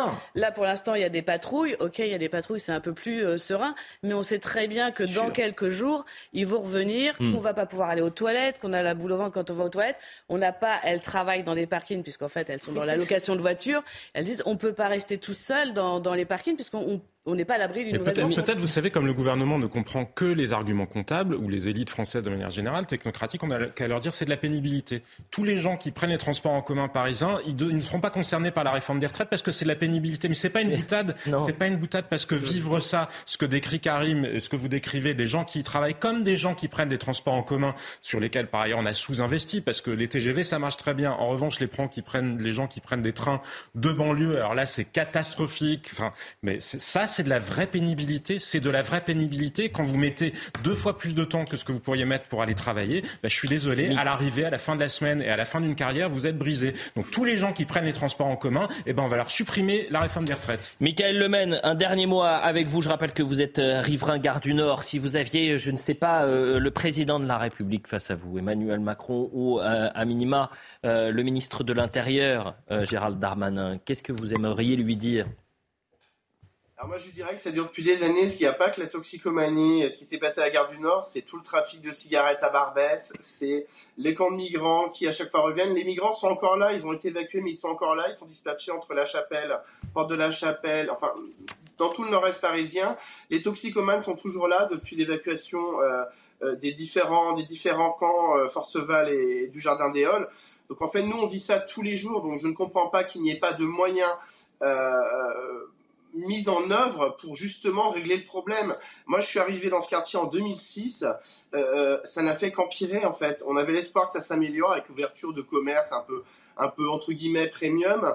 Et malheureusement, non, non, tant, tant qu'il n'y a pas un, un, un, travail de fond qui sera fait pour éviter de ghettoiser les quartiers en, en mettant toujours les, aucune, il n'y a pas de mixité sociale dans, dans, les, dans les logements sociaux, euh, de la goutte d'or, euh, mmh. du, du sud du 18e, enfin de tout le 18e, dans le nord-est parisien, c'est euh, mettez les moyens, travailler avec la ville de Paris. Euh, moi, quand je vois que la police municipale de la ville de Paris ne sait qu'à mettre des PV, enfin, excusez-moi, ça, ça, ça, ça, me met hors de moi, euh, au lieu de, de, toujours se discuter euh, politiquement.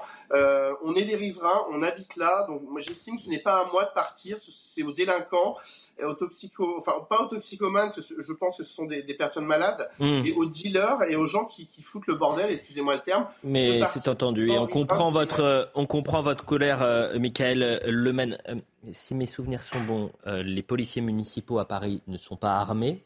Mm. Il y a toute une question sur euh, la police qui a été armée, qu'au moment de l'intervention, c'est-à-dire que cet homme a attaqué avec une arme blanche à 6h42, que ce sont des policiers en civil, qui n'étaient pas en service, mais qui avaient leur arme de service, chez eux. qui rentraient chez eux, qui sont intervenus une minute plus tard. Ça aurait pu être un carnage.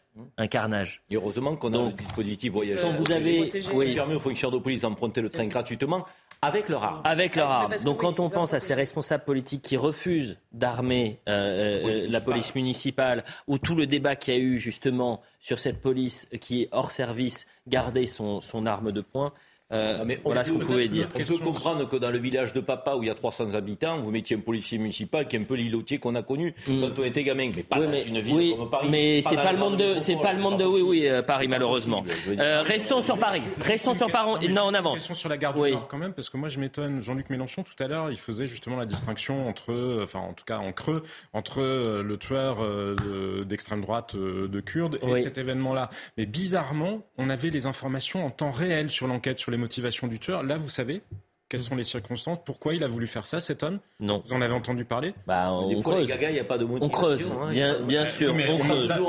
mais, Karim, on nous a pas expliqué. On peut l'inventer si on veut se faire plaisir. On creuse. Karim, les gens qui vont pas bien. Mais on ne nous a pas expliqué non plus que c'était un gaga. Non, mais un gaga, par définition, tous les, on, on juste curieusement, le curieusement, le secret de l'instruction, les enquêtes Curieusement, parfois, on, sait, on connaît très vite les noms des gens, on connaît très vite. Là, on n'a aucune information sur les motivations. J'imagine quand même que les gens qui l'ont interrogé, ils y voient un peu plus pour clair. Poursuivre, attendez, mais pour poursuivre, mais d'identité, oui, mais je parle des motivations. Dans, dans, dans, ce, dans, ces conditions-là, souvenez-vous, euh, après la, la, mort, si mes souvenirs sont bons, de Justine Vérac, le lendemain, on avait la photo et euh, l'identité du tueur, euh, de, de euh, l'homme qui l'avait sauvagement euh, tué et violé. Euh, au lendemain, euh, on parlait du profil du suspect. Souvenez-vous, il y a un mois et demi ou deux, euh, en banlieue parisienne, lorsqu'un grand-père de un peu plus de 80 ans avait été frappé à dans un à Beson, exactement. Tué. Et tué, bien sûr, tué, qui était mort sauvagement tué. Mais là, on ne refusait de donner l'identité des, euh, des suspects. Ah, On n'oublie pas ça. Le 18e arrondissement. Le 18e arrondissement, il y a tout juste. Non, bah, ne rentrons pas. Il y a tout juste un mois, les parents et les élèves de l'école rue Charles Hermite, parce qu'on continue à parler de Paris, justement, qui se rendaient dans l'établissement escortés par la police. Depuis, les enfants ne sont pas escortés, mais le problème a été déplacé 100 mètres plus loin. Vous voyez le sujet, là aussi, c'est problématique. d'Aminata Dem, on voit le sujet de la rédaction de CNews, et puis vous entendrez ces mères qui étaient en colère, qui étaient l'invité, euh, les invités de, Laurence Ferrari dans cette même émission. Regardez. Un mois plus tard, l'allée Valentin Abeille dans le 18e arrondissement est méconnaissable.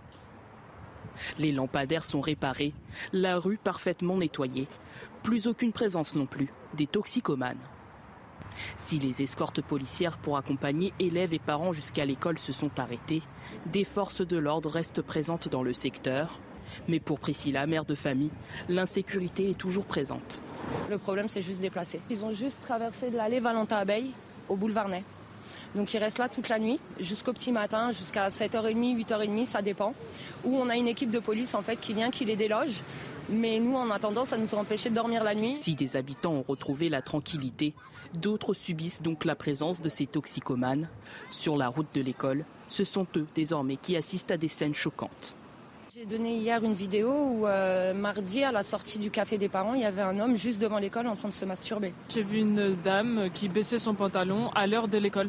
Donc à 5 minutes de, l'ouverture des portes de l'école, qui baisse son pantalon et qui fait ses besoins sur, euh, sur le trottoir. On a l'impression qu'en fait, vous voyez, c'est nous qui la gênons en fait. Donc ça doit c'est elle qui doit être gênée en fait. Il elle n'a pas sa place ici, c'est pas, elle habite pas ici. Les parents sont en attente d'une solution pérenne. Ils demandent une discussion et espère une réaction de la mairie de Paris.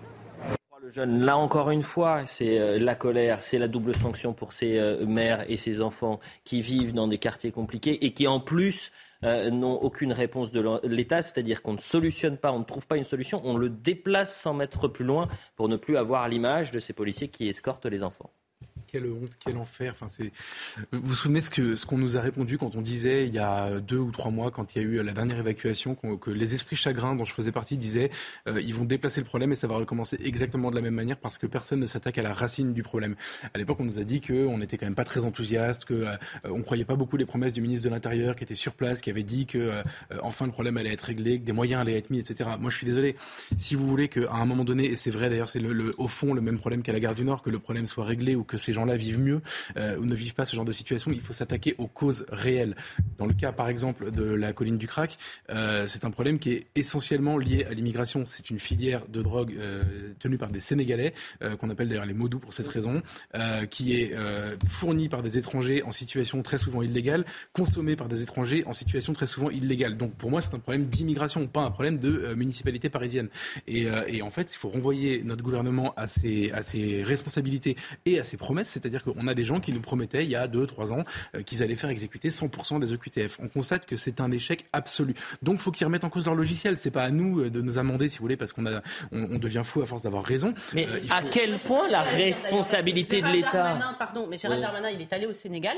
Je ne sais mm. pas si vous avez suivi ça il y a quelques jours. Mm. Et il a dit ah non, oulala, faut faire, faut mettre un terme à cette rumeur. C'est vraiment très très marginal. Euh, les, les, quelques personnes, les Sénégalais qui euh, qui euh, sont mis en cause dans cette affaire de Colline du Crack, faut arrêter de parler de tout ça. Mm. Mais c'est quoi? C'est des supporters de, de, de anglais? Ça m'étonnerait. Sinon, on n'appellera pas ça des modous, on appellerait ça des nannies, les nourrices. Bon, il y a un moment, il faut arrêter de nous prendre pour des abrutis. Donc quand il va dans les pays concernés, mais on pourrait dire la même chose euh, du Maroc. Il est allé au Maroc. les laisser passer consulaires. Euh, le, le, qui fournit également euh, le, le, cannabis. ça, c'est un autre sujet, majoritairement. Eh bien, ces questions-là devraient être abordées, évidemment, et pas en les minimisant. C'est pas euh, au gouvernement français les minimiser. Il doit au contraire les, les poser sur la table et, et discuter avec les pays dont les, des ressortissants sont concernés. Non, mais d'autant que c'est assez raciste en réalité de le minimiser. Parce que euh, j'imagine que le raisonnement de Gérald Darmanin, c'est faut pas trop en parler de peur que ça attise le racisme. Mais euh, comme si tout le monde imaginait que tous les Sénégalais étaient euh, vendeurs de crack. Vous voyez bien que c'est totalement absurde. Ça n'est pas parce qu'il y a quelques Sénégalais en situation irrégulière qui sont vendeurs de crack que tous les Sénégalais sont des vendeurs de crack. Je le répète à chaque fois, le ministre de l'Intérieur, il a quelqu'un au-dessus. C'est-à-dire qu'il il, il peut tout faire, être surexposé, il est en première ligne. J'entends, mais il est juste en première ligne. demander aux gens d'assumer leur responsabilité au motif de leur mais si au-dessus, vous avez personne qui dit maintenant il faut renverser la table, euh, vous pouvez rien faire. Hein. Vous pouvez être ministre pendant des années. Régine, parce que vous étiez sur le terrain, justement. Sur l'évacuation de Forceval, il faut quand même rappeler qu'il y a aussi le rôle des associations au niveau des consommateurs de crack. Vous vous souvenez qu'il y a eu à peine une trentaine d'arrestations, puisqu'en fait, les ils ont été prévenus. Donc en fait, ils se sont déplacés très vite sans être interpellés ni fichés puisqu'ils euh, ont été prévenus par les associations. Et ils l'avaient dit, ils se sont retrouvés, ils se sont retrouvés dans le 18e, ils sont euh, à ce niveau-là au niveau du boulevard et puis ce sont des... Euh, non mais ne pas régler le problème, développe, développe le racisme. Bien sûr. C'est pas de, de pointer ceux qui sont à l'origine du problème, qui, est, qui serait du racisme c'est ne pas le traiter qui développe du racisme. Parce que vous pouvez laisser entendre effectivement derrière euh, que qu'il euh, y a, une, je dirais, une, une, une armée euh, de, de, de, dealers. Or, je vais vous dire, quand on met la main sur un dealer, ça m'étonnerait qu'on l'expulse. Alors là, on ne peut pas nous dire que c'est un pays en guerre, le Sénégal. On ne peut pas nous dire qu'il y a un droit d'asile. Je veux dire, excusez-moi, euh, j'ai l'impression quand même que le pays est plutôt apaisé, que tout va bien. Donc expulsion euh, non effectuée et le problème qui perdure. Moi, je vais vous dire, un si jour ça on va arrêter, un, jour on ça se passait à côté de Matignon ou dans le 16e arrondissement, ce que j'ai dit, il y a longtemps que ce serait, mais ça serait réglé comme problème. Mais un jour, je pense qu'il faudrait qu'on arrête hein. D'appeler ça obligation de quitter le territoire français. Il faut changer le haut par quelque chose d'autre. Mais euh, invitation, incitation, suggestion, proposition de quitter le territoire français. Le jeudi noir. Dans la dernière partie, les amis, vous restez évidemment avec nous parce que dans euh, la dernière partie de Punchline, on va revenir sur la situation. Est-ce que vous craignez, vous aussi, jeudi prochain, une galère, que ce soit dans les transports en commun, pour trouver de l'essence? Vous avez vu que c'est déjà la queue pour euh, prendre l'essence. Les Français sont prêts, oui. Bon, attention, la publicité.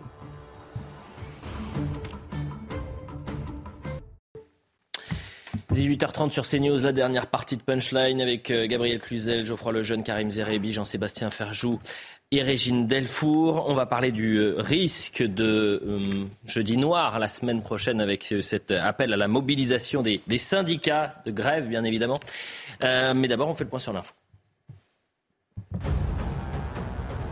Le nouveau taux du livret A va passer de 2 à 3% un niveau sans précédent depuis 2009, annonce faite par le ministre de l'économie Bruno Le Maire sur France 2. Ce taux, applicable au 1er février, est toujours nettement inférieur à l'inflation, qui a atteint 5,9% en décembre, selon le dernier chiffre de l'INSEE. La liquidation judiciaire est confirmée pour Place du Marché, ex tout par gel, entraînant la suppression de 1900 emplois. Aucun repreneur n'avait déposé d'offres pour cette société de livraison à domicile de produits alimentaires. C'est l'un des plus importants plans sociaux de ces derniers mois. À l'île de Ré, la Cour administrative d'appel de Bordeaux ordonne le démontage d'une statue de la Vierge Marie. La justice estime que cet édifice tombe sous le coup de la loi de la séparation des églises et de l'État. D'abord exposée dans un jardin privé, cette statue, réalisée après la Seconde Guerre mondiale, a ensuite été donnée à la commune qui l'a installée en 1983. Voilà pour le point sur l'information. Clémence Barbier, les Français craignent, vous redoutez la grande galère la semaine prochaine, euh, parce que qui dit réforme des retraites, d'immobilisation euh, sociale. Jeudi 19 janvier, les huit principaux syndicats appellent à faire grève. Alors regardez hein, les secteurs mobilisés, les transports, SNCF, euh, RATP, transport logistique, éducation nationale, raffinerie. on va écouter parce que c'est ça qui est intéressant. Vous savez que les, les Français essayent déjà euh, de faire des, stocks qui sont déjà aux stations essence. Je ne sais pas si vous avez vu ça euh, aujourd'hui et même hier. Il y a la queue dans les stations essence parce qu'ils craignent cette euh, mobilisation et de revivre le scénario de, du début du mois de septembre et octobre, si mes souvenirs sont bons, vous aviez... Avec trois heures de queue. Hein, trois heures de queue et Régine Delfour, vous les avez rencontrés, vous étiez régulièrement sur le terrain. On voit, on écoute un peu ces Français inquiets et ensuite on en parle. On a en France des, des syndicats qui existent par leur capacité de nuisance et je m'attends à, un désordre important dans les semaines qui viennent. J'anticipe, j'optimise. De toute façon, c'est ce qu'il faut faire. En plus, euh, on parle de grève intersyndicale, c'est-à-dire tous les syndicats réunis à la fois. Le pays va être à plat. On préfère faire le plein avant que éventuellement les raffineries ferment et qu'on n'ait plus de carburant. J'anticipe pour pas être, euh, à ne pas pouvoir rouler en voiture. Ces Français qui anticipent et Philippe Martinez qui met euh, la pression euh, sur euh, la première ministre. Écoutez, donc le secrétaire général de la CGT. C'est elle qui, aurait dû réfléchir avant de, de lancer cette réforme. C'est elle qui, entre guillemets, met le feu. C'est pas nous, c'est pas nous. Elle ne peut pas dire qu'on l'a pas prévenu. Tous les syndicats, c'est rare, tous les syndicats l'ont prévenu. Attention, attention à ce qui va se passer. Euh, qu'elle assume ses responsabilités, qu'elle ne renvoie pas euh, la responsabilité aux organisations syndicales euh, de ce qui peut, la mobilisation qui peut arriver. Elle était prévenue depuis très longtemps. Qui est irresponsable, Jean-Sébastien Ferjou? Le gouvernement avec cette réforme des retraites et le timing ou les syndicats qui euh, sont prêts à, remettre tous les Français dans, la difficulté? Parce qu'en fait, c'est nous qui allons trinquer euh, la semaine prochaine. Bah, les deux, ou aucun des deux, c'est selon, mais euh, ça fait partie de la démocratie sociale. Et malheureusement, c'est l'illustration que la démocratie sociale française ne fonctionne pas, mais c'est pas une nouveauté.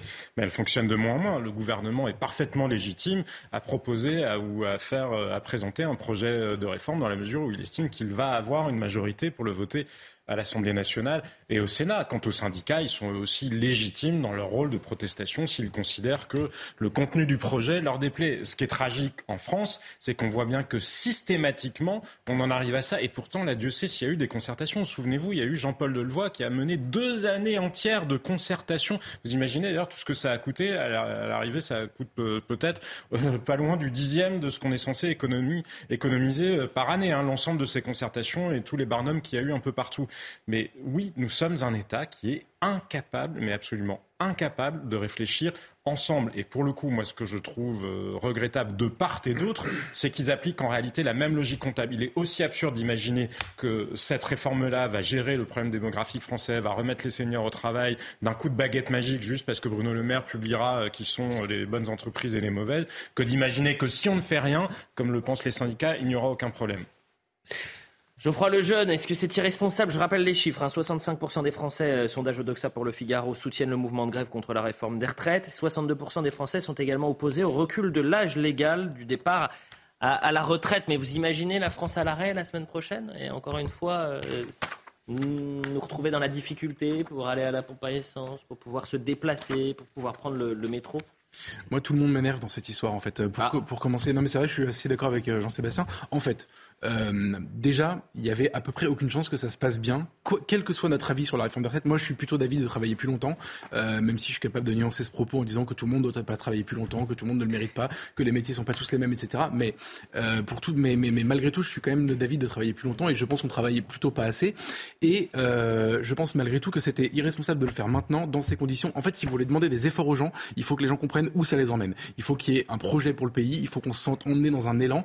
Et, après la Seconde Guerre mondiale, le général de Gaulle demande des efforts à tout le monde, mais on sait très bien qu'on va reconstruire un pays. Aujourd'hui, il n'y a plus de pays, ou en tout cas, il n'y a plus de, de, de, de destin commun partagé par les gens. Donc, donc pour ces raisons-là, le discours du gouvernement aujourd'hui, avec on a décidé, euh, malgré toutes les concertations, etc., et la, le simulacre de, de démocratie euh, sociale qu'on a vécu depuis Delevoye jusqu'à aujourd'hui, avec euh, ces, les syndicats qui étaient quand même à un moment donné reçus une fois par semaine à Matignon, mmh. on va vous la faire passer en douceur cette réforme, vous allez voir, et puis ça se finit par un 49-3 et un confinement et on l'annule. pour toutes ces raisons-là, je pense que ça ne pouvait pas bien se passer. Et après, il y a la question à part des syndicats. De toute façon, quel qu'ait été le texte de la réforme et le contenu de la réforme, ils auraient été contre. Ils ont plein d'enjeux qui n'ont rien à voir avec le. C'est moins sûr parce qu'ils avaient accepté justement en 2019. Je suis d'accord, mais mais euh, il y a un contexte d'élection professionnelle qui est un peu différent maintenant, et donc il y a une guerre interne où il faut quand même être un peu le plus radical, etc. Et pour terminer juste sur les syndicats, la répétition générale du mois d'octobre sur la, la, la, la, découverte de ce pouvoir de nuisance par rapport au fait de bloquer le pays sur le blocage à l'époque des dépôts seulement, pas des raffineries, euh, à mon avis, leur a donné beaucoup d'idées et beaucoup de velléités. Beaucoup d'idées puisque la CGT, syndicat CGT de la branche pétrolière, appelle à un mouvement de grève les 19 janvier, 26 janvier et 6 février prochain. Euh, et dans, pour être très précis, c'est 19 janvier, 24 heures de grève. 26 janvier, la CGT appelle à 48 heures de grève et 72 heures le, euh, le 6 février. Donc on, voit que ça peut euh, perdurer dans le temps et, se retrouver avec le même scénario. Et c'est ces files d'attente interminables, cette incapacité de se déplacer. Mais qui va finir gros gens comme devant, c'est nous qui allons ah de fait être. Mais est-ce pour autant raison, donner raison à Elisabeth Borne? Non, enfin on a l'impression que c'est une espèce de vieille danse, de vieux cha-cha-cha là, has-been qu'on a revu 50 fois. La vérité, c'est que moi, Martinez, je le revois appeler à voter Macron. Donc, euh, euh c'était à ce moment-là qu'il fallait s'inquiéter de la réforme des retraites. Euh, c'est, il, il s'était pas caché qu'il voulait la faire, Emmanuel Macron. Alors, Martinez a appelé à voter Macron. Bah maintenant, il faut boire le, le calice euh, jusqu'à la lit.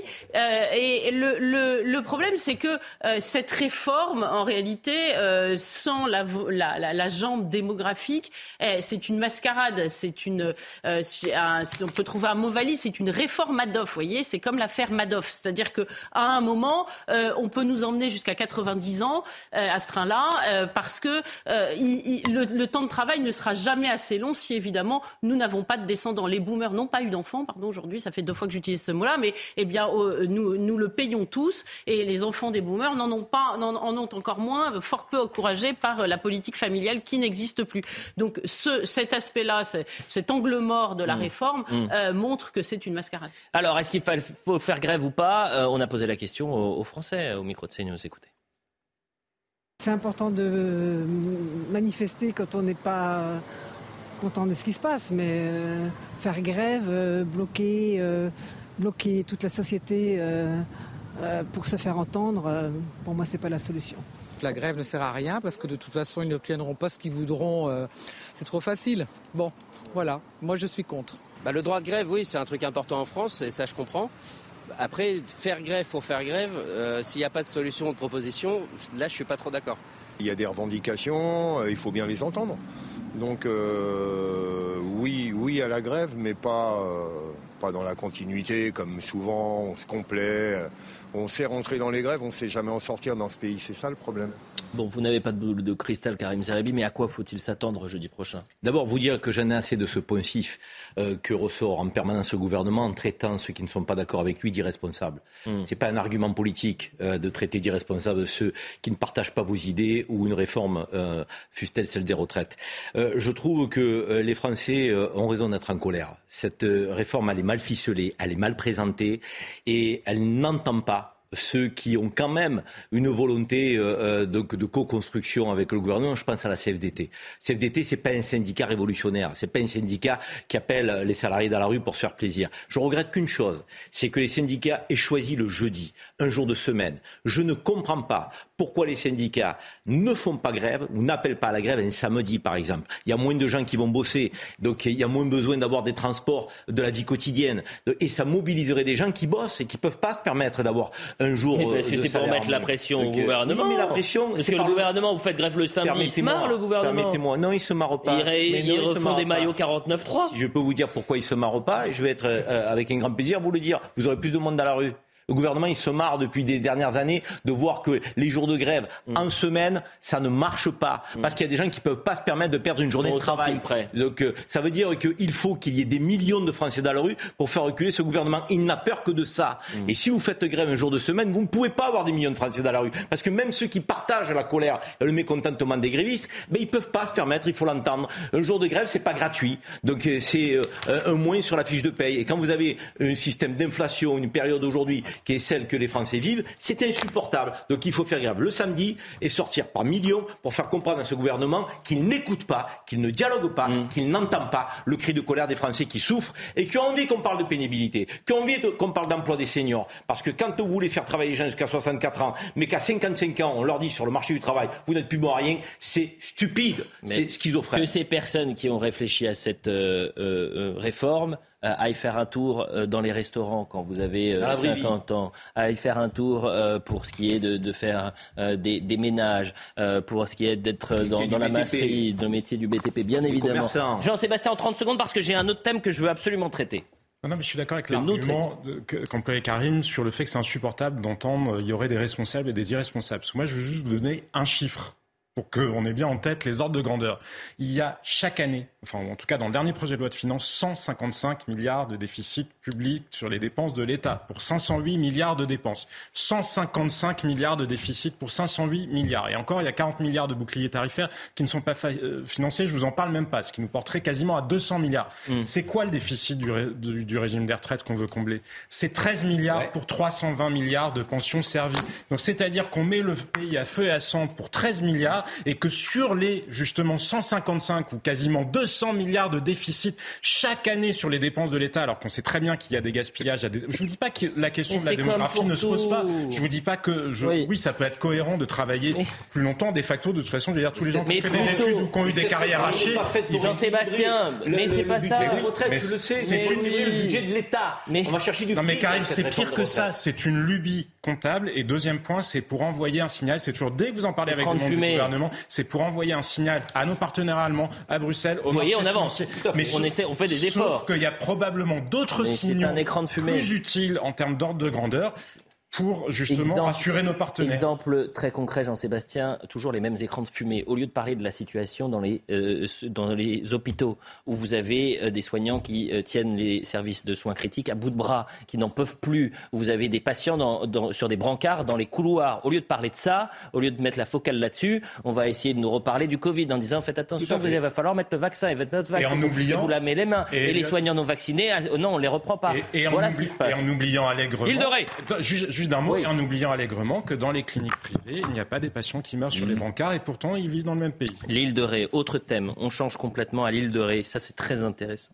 La justice ordonne en appel de déboulonner la statue de la Vierge Marie qui a été euh, installée sur la commune de la Flotte. La justice estime que cet édifice tombe sous le coup de la loi de la séparation des églises et de l'État. C'est la Cour d'appel qui reconnaît euh, dans son arrêt que la commune n'avait pas l'intention d'exprimer une euh, préférence religieuse, mais estime que la statue présente par elle-même un caractère religieux. Statue réalisée en 1945 qui euh, comporte la motion de vœu de guerre. On peut la revoir, l'image, s'il vous plaît, et commandée par une famille reconnaissante d'avoir un père et un fils très vivant de la Seconde Guerre mondiale. Statue d'abord installée dans un jardin privé, puis donnée à la commune en 1983. Elle avait été détruite lors d'un accident auto en 2020 et réinstallé.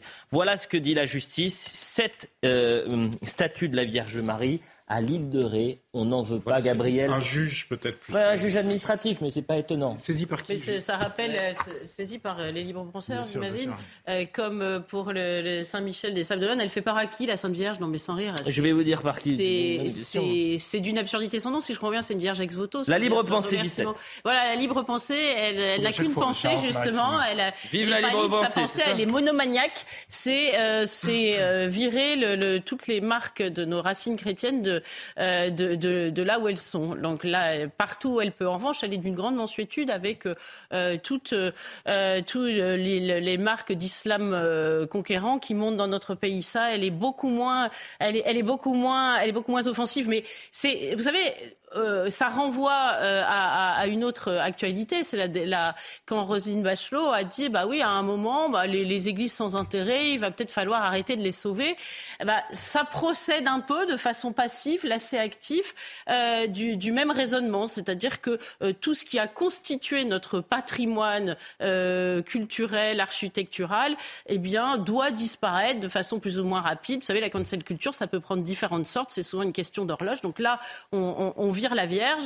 Et euh, dans d'autres cas, vous savez, il y a des calvaires partout. On peut rien, la libre pensée peut rien faire parce que eux étaient là avant euh, la loi de 1905. Ou, euh, et, dans ce cas-là, eh bien, on les laisse s'effondrer. Et c'est, c'est notre, notre, notre âme qui part en même temps. Karim, vous je crois qu'il n'est pas utile de, diviser les croyants hein, donc pour réagir à. non, mais c'est le cas. C'est le cas de la libre pensée. c'est factuel. Je, hein, je ne suis pas d'accord. Je pense que nous avons affaire à des laïcistes qui confondent tout. Euh, et qui estime que la laïcité, c'est une religion de plus euh, qui doit s'opposer aux religions. Donc c'est pas ça la laïcité. Mmh. Donc euh, on a un certain nombre de monuments euh, qui sont euh, euh, hérités de, de, je dirais, de notre culture judéo-chrétienne, de, des monuments que tout le monde apprécie, et même les croyants qui ne sont pas chrétiens catholiques. et donc je vois pas en quoi il faudrait de les démonter ou les mettre à mal. Donc cette, ce combat-là est un combat qui est d'une stupidité effarante et, et, qui ne sert pas la laïcité, qui est une chance pour la France, de, qui nous amène à avoir des principes, je dirais, très, très puissants pour aussi vivre ensemble et respecter les croyants et les non-croyants de surcroît. Mais c'est pas pour cela qu'il faut utiliser la laïcité pour s'opposer à notre patrimoine, pour pouvoir le démonter ou s'opposer aux croyants tout simplement. Parce qu'indirectement, en s'attaquant à cette statue, on s'attaque aux croyants. Mais je suis pas sûr que c'est ça que les laïcistes font. Oui, mais les laïcistes, je suis pas, sûr que la libre pensée, par exemple, ait attaqué euh, euh, la ville de Stein lorsqu'ils ont décidé de, de, de, mettre une rue. Euh, au nom euh, de euh, la première femme de Mahomet, par exemple. Je ne suis pas sûr, mais peut-être que je me trompe. Je me trompe peut-être. Je divise pas, je me... pas du tout. Je me pose la question et je me trompe peut-être, Karim Belzerebi. Je me trompe peut-être, Karim. Je pense que vous vous trompez. Eh ben, j'espère me tromper. J'espère me tromper, Geoffroy Lejeune. Si vous avez envie d'être convaincu que vous vous trompez pas. Bah, allez ah sur le site de la libre pensée pour voir leur avis sur le Burkini. Allez-y, Geoffroy. Vous ne vous trompez pas et Gabriel non plus ne se trompez pas et Karim. C'est pas une question de ici opposer musulmans. Moi, je me trompe vous, vous vous trompez pas. C'est ça. Je sais pas qui Moi, je cherche pas votre du débat. Non, non c'est un, préalable, C'est pas la conclusion. Oh, oh, Geoffroy, allez-y. Parce que tu, parce que tu, tu, tu ne comprends pas qu'on parle de la libre pensée. Je ne comprends pas grand-chose. Non, mais il faut comprendre. Et Karim, arrête de le prendre. Qu'est-ce que c'est la libre pensée? C'est 12 personnes aigries, revanchardes, qui ont décidé de faire une fixette obsessionnelle sur toutes les traces culturelles ou cultuelles de la religion chrétienne, mais qui ont décidé de s'y attaquer. Et Gabriel a raison, et Elliot aussi. C'est pas de te faire injure que de dire. S'attaque aux religions. Non, crois-moi. Les laïcistes s'attaquent aux religions. Ils sont courageux, le pas téméraire. Ils ont beaucoup moins de, de, de velléité quand il s'agit en effet de l'islam. Ils vont pas mettre le à Mais qu'est-ce que s'attaque à quoi en islam Il y a quatre mosquées qui se courent après. Donc, euh, mais en fait, il faut arrêter par rapport aux 6 millions de musulmans. Mais ce qui est vrai, c'est de comparer. Tu veux faire le programme de religion, de lieu de culte, par exemple de la libre pensée et regarde leur position. Non, 18h49, ça Je regarderai pour faire plaisir à Gabriel. Et moi aussi, je regarderai le site pour savoir si peut-être ils sont intervenus. Je ne que sais-je et je me peut-être trompé. pas que le problème. Il nous reste une minute trente et je veux qu'on termine sur une image euh, positive. Je ne sais pas si vous avez vu cette euh, vidéo. Image positive. Mais évidemment. Évidemment. Ah, c'est vrai qu'il y a un lapsus qui, est, qui est inquiétant. Mais euh, ne vous inquiétez pas, ne vous, Karim, ne vous inquiétez pas. Rassurez-vous, rassurez-vous. La vidéo, je ne sais pas si vous l'avez vue, elle est devenue virale. C'est une chirurgienne de la polyclinique Bordeaux-Nord-Aquitaine euh, qui, euh, pour rassurer ses patients, chante et elle chante très bien. Euh, donc on a essayé de la contacter, mais malheureusement elle travaille énormément. Mais ça a fait des millions de vues sur les réseaux sociaux et c'est vrai que c'est une image qui nous apaise. Et comme parfois c'est assez véhément sur ce plateau et que jamais vous avez... de la vie. Je, vous confondez la passion et la véhément. J'ai pas dit. Euh, véhément, c'est pas une terme positif. Oh c'est pas une terme positif. La passion. Est-ce qu'on peut regarder cette et donc on remercie docteur Aïcha Enboy qui, moi j'aimerais bien, euh, bon, le plus tard possible, si je dois me faire opérer, d'avoir une petite chanson. Mais la musique est de plus en plus utilisée hein, dans, les, dans, les, hôpitaux. Elliot, que malheureusement, perte de chance bon, les en tous les cas, s'il y a un lit disponible un jour ou l'autre dans les hôpitaux, notamment d'Île-de-France, en tous les cas, le plus tard possible. Docteur Endoy, regardez cette séquence.